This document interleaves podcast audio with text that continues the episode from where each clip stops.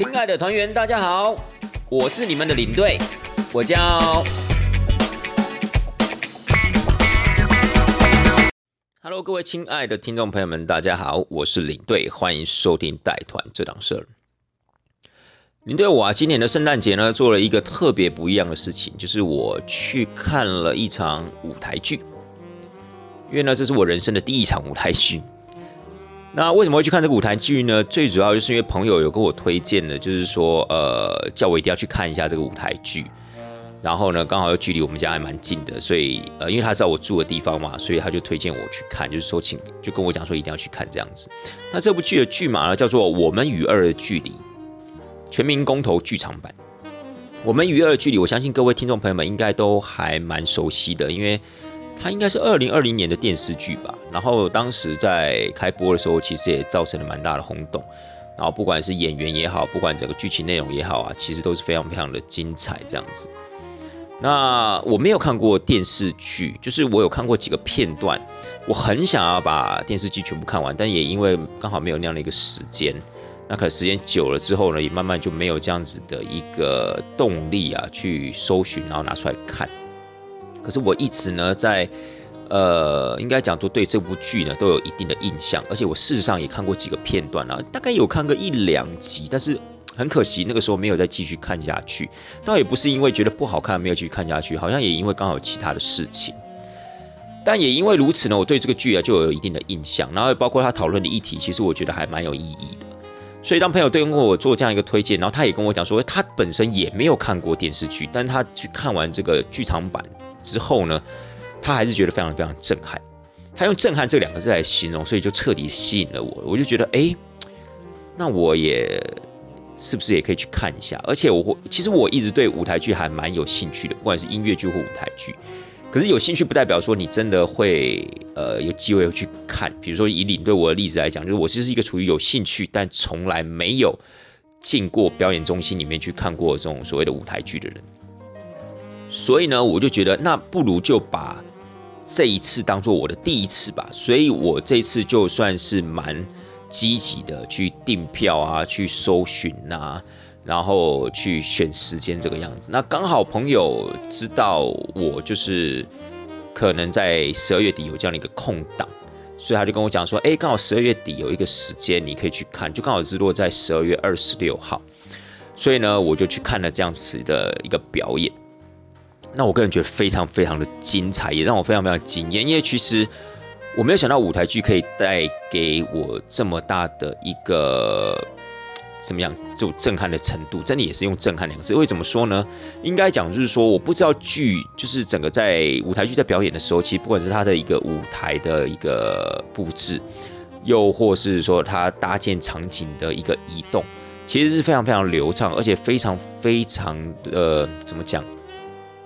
应该讲说非常非常活泼的，也就是说它不仅仅只是一个水平舞台的一个呈现，它有可能是垂直舞台的一个呈现。那这个部分其实是我在收看这一次的舞台剧之前所没有想过的。我以前就想说啊，可能就是一个舞台，大家就在这个舞台上表演，那了不起就是后面的布幕啊会做更换这样子。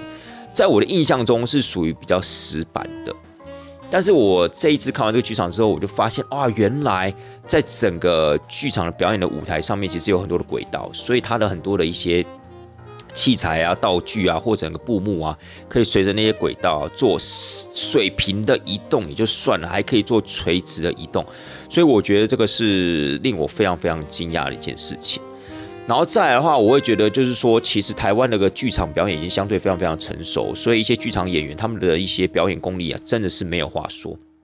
我个人会觉得非常非常到位啦。而且比如说以《我们与恶距离》这部剧来讲的话，其实我个人会觉得就是说它。非常重视所以情感之间的一个表达跟交流。那我会觉得，以台湾的一些剧场演员、表演者来讲的话，其实我觉得非常非常的专业。就像我这次看的这些剧里面的表演人员，我觉得他们的情感传达都让我非常的 touch，就是我会有被他们触动的感觉。再来的话，我觉得这次我会去看这个《我们与恶剧场版》，一个很重要的原因，就是因为。它本身是采全民公投制，什么意思呢？就是说它在中间会有几段让现场的观众朋友们做一个投票，然后票选呢，让整部剧如何的继续发展下去。也就是说，它有几个关键的转泪点，会让观众朋友们做抉择。做完抉择之后呢，他再按照这个抉择呢，去编列了四个不同的一个剧码，或者是说是所谓的结局。然后你就可以就是让观众朋友票选应该往哪一个呃剧情主轴走下去，所以我觉得这是很特别的一种互动，就是说有时候我们在看表演的时候，可能我们就只是一个观看者的角色，那或许透过这样子的一个互动式的交流呢，我们也可以让自己更沉浸在整部剧的发展之中。所以我觉得这一次的一个全民公投的这样一个机制，不叫全民啊，就全观众公投这样一个机制。我个人觉得非常非常有意义，而且非常特别。那这个地方其实也非常推荐给各位听众朋友们，但是我实在是不确定二零二二年他还会不会继续上演这个剧嘛？因为事实上呢，这个剧团就叫做故事工厂，他们在明年还会排列新的剧嘛，所以可能我不确定呢，我不确定，就是可能也要看他的一个口碑的回馈吧。如果假设今天他可能真的有很强烈的回响的话，或许明年。可能他还会推出新的时间跟场次，那要不然的话，可能就会以他们新的剧码做作为一个主打这样子。但是不管怎么样啦，我会觉得各位听众朋友们，如果你们没有进过剧场去看过舞台剧或音乐剧的话，其实真的可以给自己一个机会啊，去欣赏。因为我觉得，如果你们没有进去过的话，我相信以第一次的经验来讲的话，一定都会觉得非常非常的惊艳。就是如果你本身是一个喜欢看剧的人，好，你本身是一个喜欢舞台效果的人的话。我觉得一定要给自己一个机会。那当然就是说，包括在选位置的时候，就是可能你可以花稍微高一点点的预算，选一个比较好的位置。因为我觉得，既然都已经去去观看这种艺术表演了，那就不要太执着在价钱上面。然后，比如说，我就一定要买五百到八百块钱的票，但是有时候可能那种位置啊，它就没有办法受到一个很好的一个观看效果。所以我会觉得，就是说，那这样进剧场看剧啊，就有一点点可惜了。因为剧这种东西本来就是属于一种艺术活动，那相对它本身的价格可能就呃 range 还蛮广的啦。最便宜的票五百到八百，最贵的票有可能一张到三千五千都有可能。那像你对我这次选择大概是一千五的票，以我们这个表演场地来讲话，算是中高价位。但是我个人就觉得非常值得，因为我觉得舞台剧基本上就是要观看呃表演人员的表情嘛。那像我原本推荐我看的那个朋友，他买的是比较便宜的票，他还跟我讲说啊，你进去哦，你记得哦，一定要带望远镜哦，你这样才看得清楚啊，那些表演者脸上的表情，我就觉得很瞎，我就说我们都已经进剧场去看表演了，然后你还要让我带一个所谓的望远镜，那我还不如在电视上面，搞不好他会有播出所谓的电视版，或者说他可能会有一些呃 DVD 啊等等，那我不如去买那个来看就好了。所以那个时候我就毅然决然的，我就决定要买贵一点的票，然后就好好让自己啦去享受那样子的一种表演的盛宴。果不其然，我觉得效果非常非常的好。哎，我就觉得我朋友啊还戴望远镜去看了，我就觉得有一点点，哎，有点累啦。好，当然并不是说他这样的一个表，他这样的一个样这样一个。决定很奇怪，只是会觉得就是说你这样子不会蛮累的嘛，对不对？你还要带一个望远镜，那望远镜在看的时候就透过两个孔这样进去看，那当然你可能就没有办法看到很全面的舞台这样的效果嘛。我会觉得这比较可惜啦。好了，亲爱的大家，这个不是重点啦，重点是说呢，我今年的圣诞节呢去看了这样的一场舞台剧，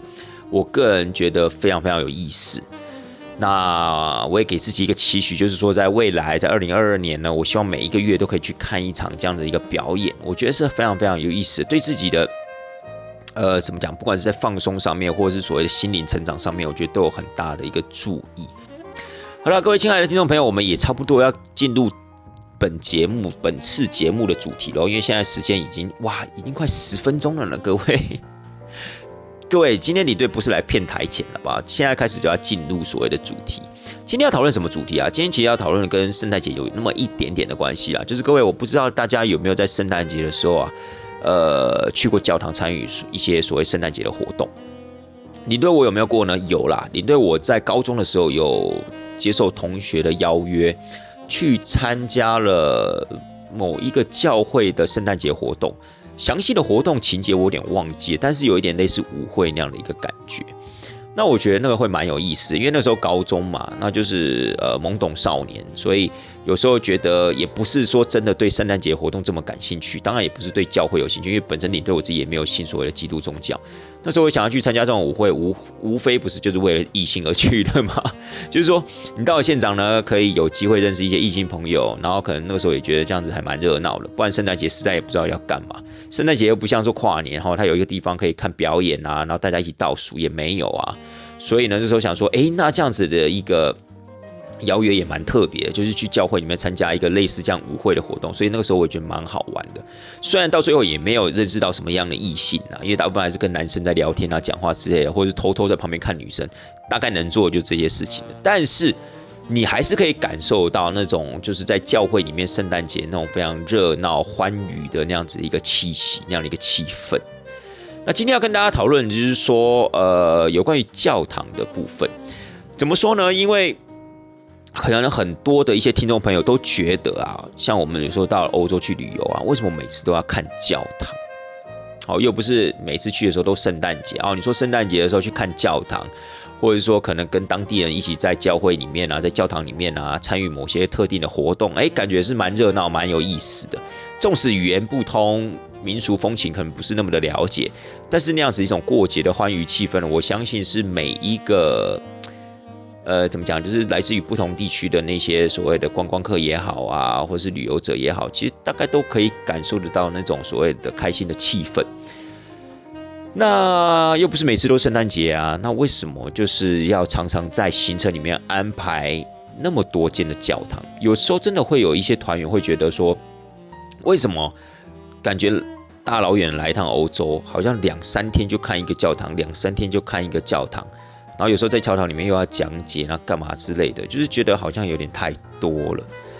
其实应该这样说哈，因为其实教堂这种东西啊，或是呃基督宗教这样的一个东西，其实在欧洲它是占以文化非常非常大的一部分，它可以算是整个欧洲呃文明发展的一个重要的基础。当然，我们常常听人家说啊，欧洲的整个发展文明发展的基础，大概就是来自于古希腊跟古罗马。可是我曾经看过一本书，那本书上面画了一个类似房子这样的一个建筑，然后有两根柱子，这两根柱子呢，分别就是所谓的古希腊跟古罗马。那他们的上面有一个门楣的部分啊，其实就是所谓的基督教文化，好，就是基督教文化。所以应该在讲，就是说，其实基督教文化呢，它是比古罗马跟古希腊文化要来的晚期的。可是包括了。呃，古罗马就是从古罗马帝国灭亡之后，其实驾驭整个欧洲社会，凌驾在整个欧洲舞台之上的，大概就是所谓的基督教文化。所以，基督教文化，尤其是在西元六世纪到西元十世纪的时候，在整个安定社会的层面来说，或是整个呃社会文化的传递来讲，或是保留古代的一些学术知识来说。基督教文化其实占有非常重要的一席之地。那也因为如此，它衍生出来的一些呃建筑物，包括了像教会啊、教堂啊，又或是修道院啊，就会变得是非常非常重要的一种文化呈现的元素。因为基督教文化毕竟是一个很抽象的东西，所以有时候你没有办法很清楚的去了解它背后所倡导的那种文化。或是说它背后那样一个意义，又或是说你本身并不是基督宗教信仰者的话，事实上啊，某种程度而言，你也没有特别的一个必要性去了解它背后的一个文化跟呃要义。那变成说，我们如果到了欧洲去玩，如果想要试着了解这些基督教文化的东西的话，如果不是经由这种所谓的宗教文学的途径，那我们还有可能经过什么样的途径？去感受这种欧洲文化的基础呢？那很明显的，我们可能就必须要透过一些艺术的东西啊，比如说音乐啊，比如说绘画，又或是我们大家都看得到的，或者说很具体的形象呈现的，就是建筑。所以在建筑的一个呈现上面呢，教堂算是一个非常特殊角色的存在，那也是一个非常重要的一个角色。怎么说呢？就是说。从西呃古罗呃罗马帝国灭亡之后，大概就西元五世纪开始，在整个活跃于欧洲社欧洲地区的，大概就是所谓的教会。那当然还有你可能还会知道一些，比如说像蛮族之类的活动啊，或征战啊，或互相的一个讨伐等等的。但是要安定人心，或是整个安定社会秩序，最重要的一股力量还是来自于教会。那教会呢？它毕竟一定要一个传导的媒介，它不可能就是单纯的就是今天碰到人就讲所谓的圣经，或者是说呃碰到了某一个家庭就进去住个一天，然后跟大家宣导一下，就是整个所谓的呃教会的一个旨意啊、宗教的含义等等的。所以它一定要透过一些媒介。那么一个很重要媒介就是场地。那这个场地呢，通常就是指所谓的教堂。所以应该讲说，从罗马帝国灭亡之后呢，教堂的一个呈现啊，就是以一种特殊的风格延续下来。那么应该讲说，在罗马帝国期间，活跃于整个欧洲地区的教堂的形式，就是以所谓的巴西利卡式的教堂为主。巴西利卡式的教堂呢，其实基本上就是按照古希腊时代的列柱式列柱的柱，呃，应该讲说他们的柱廊所改变而来的。也就是说呢，巴西利卡式的教堂，这个巴西利卡式其实是按照英文的音译啊去做一个取名，巴西利卡式。它其实简单来讲，就是把古希腊时代的那种列柱廊，本来是一直线的列柱廊，它把它折成一个么字形，然后呢，在这么字形的上面呢，再盖屋顶。它把整个列柱廊从一个半开放式这样的一个空间。把它折成一个么字形之后，上面再建以所谓的屋顶，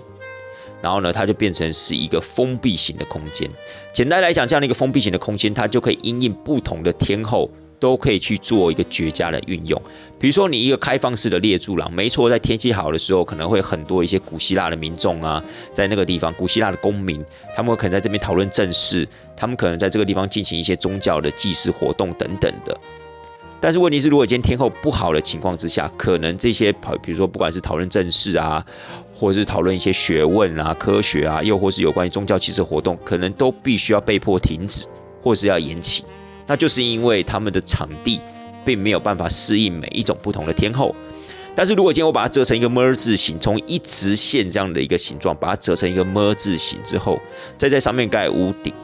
再把前面呢给封起来，就所谓的立面的部分呢给封起来，它就变成是一个可以遮风避雨、挡阳光这样子的一个场合。那也就是说，不管任何的天气条件，你都可以，人们都可以在里面从事一些活动哦。不管今天是在里面一些宗教祭祀的活动也好，或是公民集会的场所也好，就甚或是一些贩卖商业行为这样子的一个场地也好，总之呢，它就不会受到各种不同天候上面的一个影响。所以，巴西利卡式的教堂大概在罗马帝国时代的时候，其实就已经算是活跃于啊整个欧洲地区了。但罗马帝国灭亡之后呢，造成了这样子的一个宗教场所，这样教堂的一个发展呢，呈现了一个停滞期。尤其大概是在西元的五世纪到西元的九世纪初的时候，由于这段时间呢，蛮族之间彼此的征战，蛮族之间彼此不断的一个讨伐。或是打仗之类的，造成了蛮族之间的一个本身的一个迁徙跟活动，所以在这段时间呢，可能没有办法很安稳的过生活，又是很呃和平的去发展一些包括像是艺术啊、文学啊、知识啊、科学啊，甚至是建筑这些所谓的呃层面，可能没有办法顺利的发展。所以这个时候其实已经进入一个停滞期，但是大概就从西元九世纪查理大帝即位之后，慢慢的呢，整个蛮族的一个世界呢开始平稳下来了，势力的一个分布也慢慢的平稳下来，所以开始有这样的一个机会，有这样的一个能力啊。去做这种所谓的艺术呈现的表达哦，不管是在一些经书的编排啊，跟绘画上面，又或是我们刚刚提到的教堂的建筑上面，又开始了进入一个新的纪元，又开始进入一个新的时代。所以呢，大概从呃查理大帝那个时代，西元九世纪开始，慢慢的就有一些新的教堂建筑出现了。而这样子一个新的教堂风格，我们就称之为叫做呃罗马式的风格。又有些书上会写仿罗马式的风格，又是又或是就是像英国呃，有一些书籍在介绍英国的一些建筑特色的时候，提到所谓的诺曼式的风格，所以这些东西其实都在指的同样一种建筑风格。一般来讲，我们都叫他们就叫 Romanesque。Romanesque 就是意思就是罗马式的风格。那也就这样一个罗马式的风格的一个教堂出现呢，大家可能就很好奇，哎，到底什么样是罗马式的风格？其实罗马式的风格啊，在于说它的墙身非常的厚。然后它既然是罗马式的风格，什么叫罗马式的风格？就代表说它要应用一些在罗马帝国时期的一些建筑的特色，或是一些呃特殊的技法，就包括像拱门啊、拱形啊等等的，甚至在很多立面的或是墙身上面的装饰上面，都会有一些所谓的盲拱的这种装饰性的呈现。什么叫盲拱呢？其实基本上所谓的拱门，基本上是一个门嘛，基本上你是可以穿过去的。但盲拱呢，其实它只是一个造型上的设计，它通常都是在塔楼啊，或是在整个教堂的外观，在所谓的窗窗檐的下方，通常都会有这种所谓的盲拱做一个装饰。那这种盲拱的装饰呢，其实也是罗马式建筑的一大呃风格。哦，就是我们可以利用这样子的一个所谓的特色去辨别，哎，这栋建筑物啊，是不是属于罗马式的建筑风格？好，那除了这种所谓的拱形啊，然后还有所谓的这种所谓的盲拱的一种装饰风格啊，以及包括它墙身非常非常厚，整栋建筑物看起来是非常的稳固扎实的，这种风格呢，就是属于所谓的罗马式的风格。那有些书籍上面会写说。这种罗马式的风格啊，有些人会把它形容叫做所谓的仿罗马式的风格。为什么叫仿罗马式的风格？有些书籍会特别的提到，就是说啊，因为在罗马帝国时期的那些所谓的教堂，他们的一些建筑可能大部分都是用所谓的砖，但是到了这种所谓罗马式风格时期，大概就是西元九世纪到西元十二世纪这段期间呢，用的他们都是石材。但我个人会认为，这样的讲法也并不是非常的全面了。我个人会认为说，其实最主要还是差在说不同的时间点，但他们虽然说使用的元素很接近哦，比如说都使用所谓拱这样子的一个设计元素，但是因为时间点差太多，因为比如说罗马帝国时代呢，大概就是从西元的西元前一世纪到西元后的五世纪，在这段时间，但是呢，我们的所谓的罗马式风格呢是活跃在西元九世纪到西元十二世纪，所以它基本上还是有一个时代上的差异，所以它必须。要用一个罗马式的风格来做一个区隔，而不会觉得说啊，这就是罗马建筑。事实上，如果你说它是罗马建筑，可能很多人会意会到啊，这会不会是罗马帝国时代的建筑？所以他才会用罗马式的风格，所以他才会用 Romanesque 去呈现、去表明这样子。好，那这样的一个风格一直持续，大概到十二世纪的时候，慢慢就式微了。就开始啊，就是由另外一个风格来承接这种罗马式的风格，而这样的一个风格呢，其实是大部分的听众朋友，你们去到欧洲的时候，可能在你的呃观念里面认为是最震撼的一种教堂的形式、教堂的风格，就是所谓的哥德式的教堂。为什么叫做最震撼？因为其实它的教堂通常都盖得很高，然后它的雕刻非常非常的繁复，然后你进到它的教堂内部的时候，你会觉得它的正殿的部分，它的高度啊非常非常的惊人。通常有时候啊，可能高一点的都会超过四十公尺。超过四十公尺是一个什么概念？就等于是说，在整个正殿的位置可以摆下一个将近十二层楼的一种电梯大楼。所以其实这种震撼呢，有时候在你呃观赏的第一时间呢，其实你就可以深刻的感受到，这个就是怎么样哥德式风格所带来的一个改变。但是整个在罗马帝国灭亡之后，慢慢我们刚刚提到，就进入所谓的罗马式的风格，然后在。后来西元的十二世纪的时候啊，就开始出现了这样子的一个所谓的哥德式的一个风格，作为一个罗马式风格的一个延续。但这个延续是比较特别的，就是说这样的一个风格的出现，它其实是出现在比较欧洲以以北的区域，也就是说，在一些纬度比较高的区域啊，可能在阳光的照射上面并不是这么的充足。所以，如果今天在一些高纬度的地区，欧洲高纬度的地区，我们在盖所谓的罗马式风格这样的一个教堂建筑物的话，相对来讲，整个教堂内部会相对比较阴暗。而且在那样的一个时代底下呢，他们的一个观念是认为，教堂盖的越高会越接近上帝，所以他们希望可以把教堂盖的稍微高一点点。但是也因为教堂盖的越高，然后呢，又希望可以开大面的窗户，可以让阳光洒进来，也就是说墙身不要这么的厚实，可以用很多的一些窗户做一个替代。就导致了整个施工时候的工法必须要加以调整，否则盖得越高的教堂，然后又加上它本身的墙身并不是这么的扎实，使用的石材的石料没有像罗马式风格这么多的一个情况之下，就很容易产生倒塌这样的一个情况。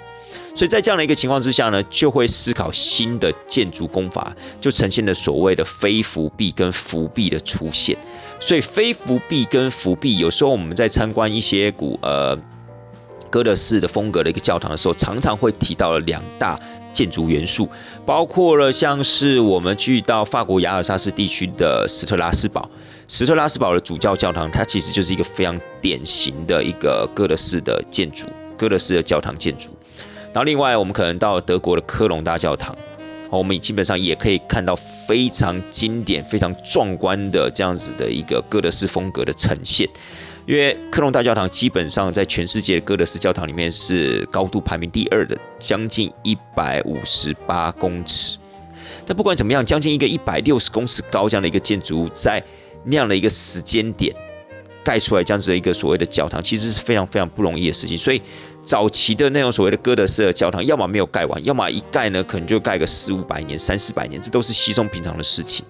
包括像是我们所熟知的意大利北部的米兰这间教堂呢，大概就盖了六百多年这样的一个时间。所以呢，其实这些都是要跟大家说明，就是说这些哥德式的教堂，它不仅仅是因为盖得高，所以它盖得久。甚至它还有一些繁复的一些雕刻的雕工，还有它一些力学的呈现。这些力学不仅仅是指我们刚刚提到的，像什么非伏壁啊、伏壁啊，它甚至还包含了教堂内部的一些交叉拱顶。也就是在哥德式的时期啊，甚至这些所谓的拱顶啊，已经由所谓的圆拱变成所谓的尖拱。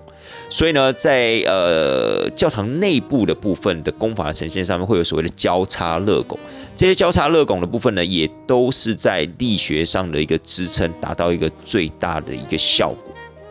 这些东西呢，都是属于哥德式风格的一个特色。那包括我们刚刚提到，就是说希望用窗户来替代所谓厚实的墙身。那这些窗户呢，本身它上面还可以做一些所谓的圣经故事上的彩绘。所以在我们在导览欧洲这种教堂的时候，我们就给它一个正式的名称，叫做所谓的彩绘玻璃。好，彩绘玻璃。那这些彩绘玻璃啊、尖拱啊，或是呃尖塔啊，或者是非伏壁、伏壁等等，就是我们在欣赏每一个哥德式教堂的时候啊，常常会发现到的一个设计元素、建筑元素。所以哥德式教堂一般来讲都会在我们东方观光客的心目中留下很深刻的印象，就是因为它第一整体的感觉看起来是非常非常复杂的。然后它的高度呢是相对的比较高耸的，所以在这样的一个情况之下，就会在观光客的心目中，尤其是东方的观光客的心目中啊，留下一个很深刻的印象。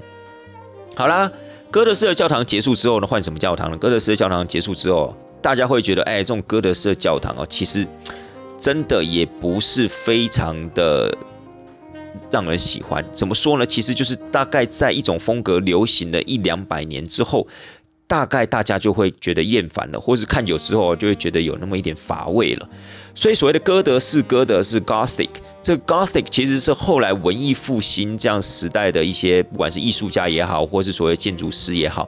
他们给予那样时期这样子的一个风格，一种类似诋毁这样的一个称号，就是说啊，这种 Gothic 就是属于野蛮，就是属于蛮族他们所创造出来的建筑风格。就是属于比较没有文明那一块的人所创造出来的建筑风格，所以他们基本上是，呃，觉得不耻的，我就觉得这种所谓的建筑风格基本上是搬不上台面的，入不了主流的这样的一个建筑风格。但是当然，这是在什么？这是在后来的文艺复兴时期的那些建筑师、艺术家的口中所讲出来的话。但事实上呢，在现代的一些学术领域里面呢，我们对 Gothic 就是所谓的哥德式已经没有任何的贬义了。好，已经没有任何就是诋毁他们的意思，其实就只是做一个这一个时代一个风格的名称的呈现，然后就是所谓的哥德式的风格，所以不含任何的贬义。但是在这样子 Gothic 第一时间的出现的同时，其实是具有贬义的，就是在文艺复兴时代的那一些所谓的学者、那些艺术家，他们对那个时期，就是活跃在十一到应该讲说十二到十四世纪这一段过程这样子的一个教堂建筑风格。也不见得是仅限于教堂，还包含一些民居的部分。他们认为那个其实是比较不入流的这样一种建筑风格，所以他们就把它取名叫 Gothic。那不管怎么样呢，到了文艺复兴时代的时候，大家又会觉得就是说，哎，希望整个教堂的立面呢是稍微的比较干净的，比较有规矩的，然后呢可以恢复到原本的圆拱。然后不管是用所谓的直线线条或圆拱的部分呢，可以达到一个对称性的一个效果，就是让整体的画面看起来是比较简洁的、比较典雅的，不像是哥德式来的这么的所谓的繁复或是这么的呃复杂的那种感觉，尤其是在所谓的石雕的部分，好石雕的部分。好，所以后来呢，在文艺复兴时期啊，其实说一句实在话了，文艺复兴时期的教堂啊。呃，一些比较经典的教堂，大概都是成都是出现在所谓的意大利中部地区，好，包括以佛罗伦斯这个地区为主的话，只要是所谓的文艺复兴式的教堂，大概都有所谓的圆顶，然后结合了一些窗型的一些圆拱的设计啊，或是所谓的对称的窗格啊，这一些呢，来做一个什么？来做一个点缀，那这些其实就是文艺复兴式教堂建筑的特色。举例来说，在威尼斯。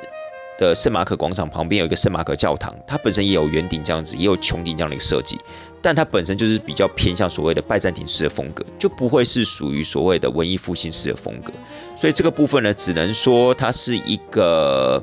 可以去判别的一个标识，但不代表它全然的，就是代表，就是说所谓的穹顶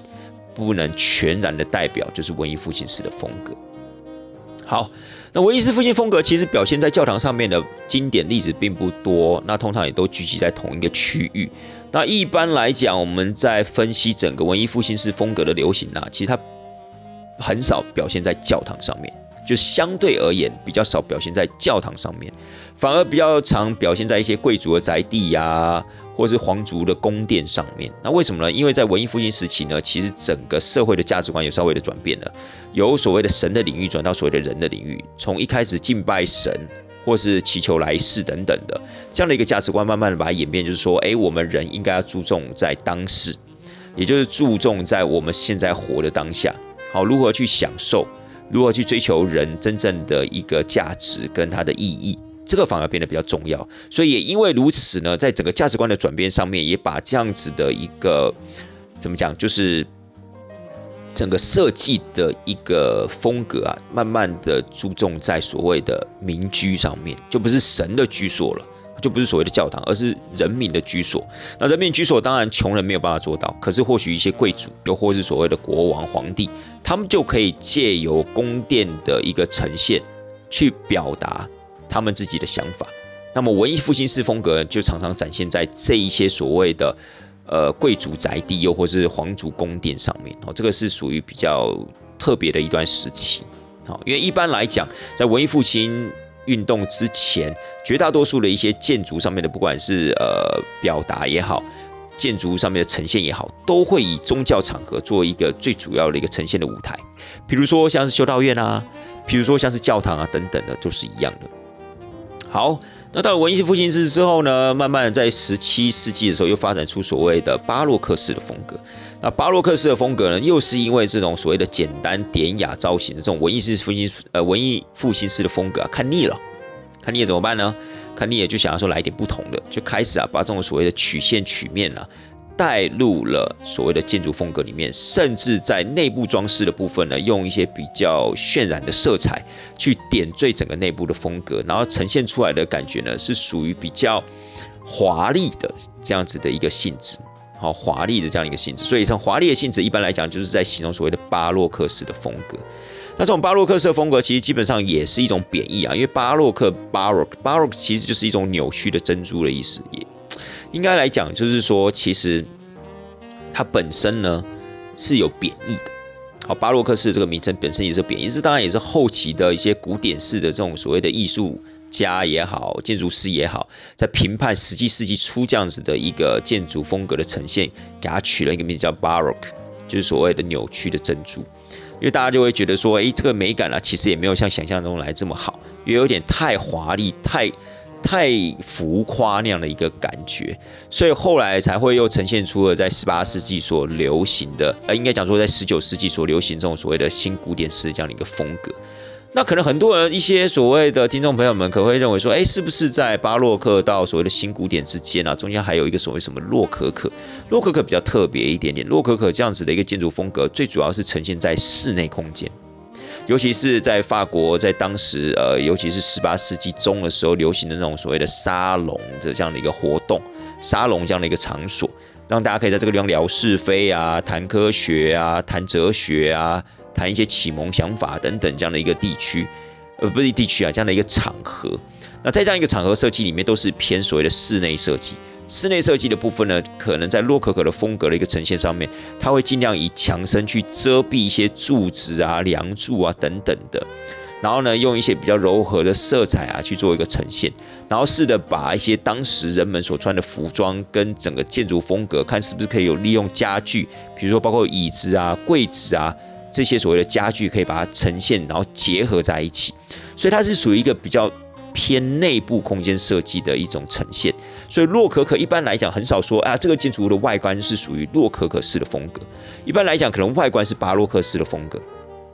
但是在内部的呈现的部分，就是偏洛可可式的一个风格。洛可可跟巴洛克相对在颜色的运用上面，相对的比较收敛一点，没有像巴洛克式来的这么的浮夸，来的这么的绚丽，来的这么的所谓的华丽。在颜色的使用上面呢，稍微的比较平缓一点，比较柔和一些些。好了，所以以上呢，基本上啊，就是稍微跟大家介绍一下，就是整个在欧洲的教堂啊，它的一个流行风格的。脉络，好，从一开始的罗马式风格，然后变到哥德式风格、文艺复兴式风格、巴洛克风格，又或是室内部分的洛可可风格，然后进到十九世纪的新古典式主义。好，那这种不管是哥德式主义啊，或者说巴洛克式主义，又或是新古典式主义，其实它象征是每一个时代所流行的一个建筑样式。那这样一个建筑样式呢？其实，如果我们今天要把它从头贯穿到尾的话，那么最好的一个建筑代表物的话，那就会是教堂。相对来讲，宫殿上面可能还没有办法做到这么全面。好，宫殿呢，可能有所谓的文艺复兴时的宫殿，有新古典的宫殿，甚至有巴洛克的宫殿。可是你要找到一个所谓类似哥德式的宫殿也好，或是罗马式的宫殿来好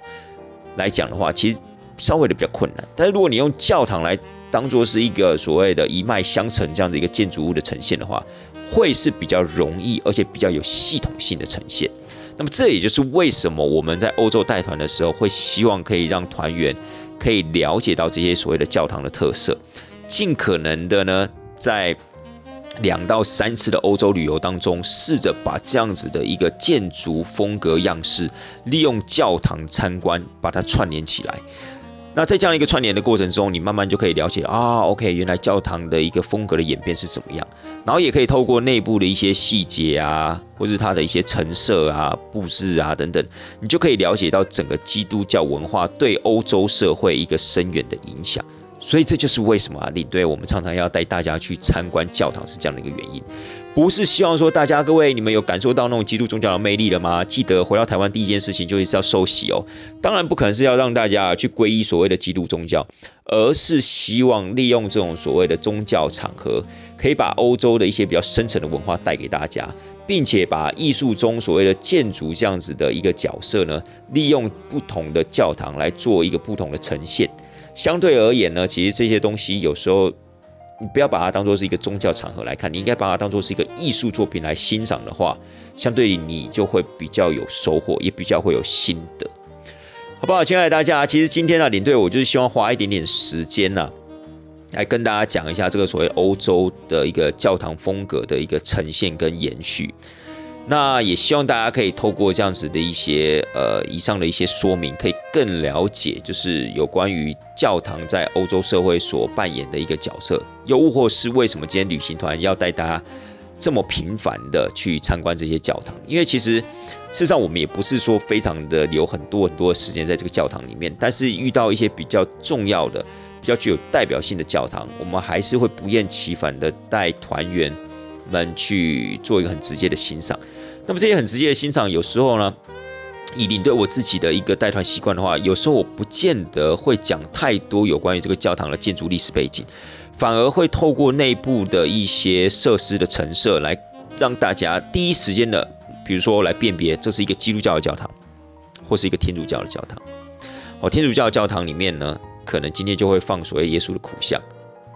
那基督教教堂可能就不会。基督教教堂里面的椅子呢，可能就是比较阳春，好比较一般。但如果在天主教教堂里面，它可能前面还加了一个跪垫，就代表说在天主教进行弥撒的时候，它可能甚至会有一个所谓的跪着这样子的一个形式的表达。然后呢，透过整个教堂里面的有没有所谓的告解室这样子的一个陈设，有些教堂里面你可能会看到在主殿的两旁，在侧廊的部分，你会看到有一些告解室在那个地方。可是问题有些教堂里面又没有，所以呢，就代表说有放那些告解式的，可能是比较偏天主教的教堂，因为天主教教堂里面有告解这样子的一个过程。但是在基督教教堂里面，每一个人凭着自己手上那本圣经，都可以达到跟上帝沟通或忏悔这样子的一个效果，所以就不需要有第三者来帮你做一个告解了，你也不需要把你的罪讲给第三者来听，你直接跟天上的天父上帝去做一个宣达就可以。所以，一般在基督教的教会里面，可能就不会要有这种所谓的告解式这样子的一个设施。所以我比较习惯，就是让团员们可以在第一时间去做一个很直接的一个辨别，然后呢，并且透过它整个的一个建筑的一个材料也好啊，或者是说它内部的一些雕刻啊。或者它的宣讲台、宣道台等等的一个陈设，包括还有像管风琴这样的一个陈设，其实我觉得这些部分呢，虽然它是宗教里面的一些器具，好，不管说所谓的宣教坛也好，不管所谓的唱诗台也好，不管所谓的管风琴也好，或是所谓的地下墓穴也好，又或是两边的这种石棺也好，其实某种程度上面，它跟宗教都有很强烈的连接性。但事实上，你每一个每一个分开来看的话，其实它就是一种艺术文化的一个呈现。所以，我个人会觉得它其实是相对是非常有欣赏价值的。所以，一般来说，领队我自己的带团习惯是不会把大家导入到一个所谓的宗教的一个性质里面，反而会在一开始就跟大家去宣导，哎，整个艺术作品的呈现，然后，并且呢，在实用性上面，因为台湾其实基督宗教文化算是非常非常的彰显的。所以你身边可能有包括信奉所谓天主教的朋友啊，或是信奉基督教的亲戚也好，所以你是不是可以在国外旅游的时候，利用教堂的一些设施的呈现，来第一时间的辨别天主教跟基督教的差异，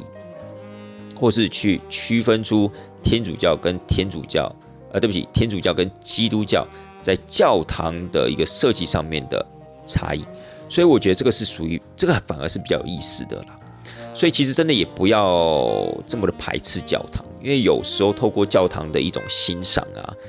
你转换一个心境，把它当做艺术品的话，其实你就会觉得你在看的是各种不同的艺术品。那有些艺术品其实它真的艺术价值是非常非常超乎你想象的，不管是在雕刻的部分也好，不管是在建筑的部分也好，又甚或是在一些教堂里面的一些壁画也好，其实那些都非常非常有它的艺术价值。如果你可以在欣赏艺术的同时，然后来了解欧洲文化以及欧洲社会的价值观，某种程度上面，你还可以的稍微的去辨别实用性的辨别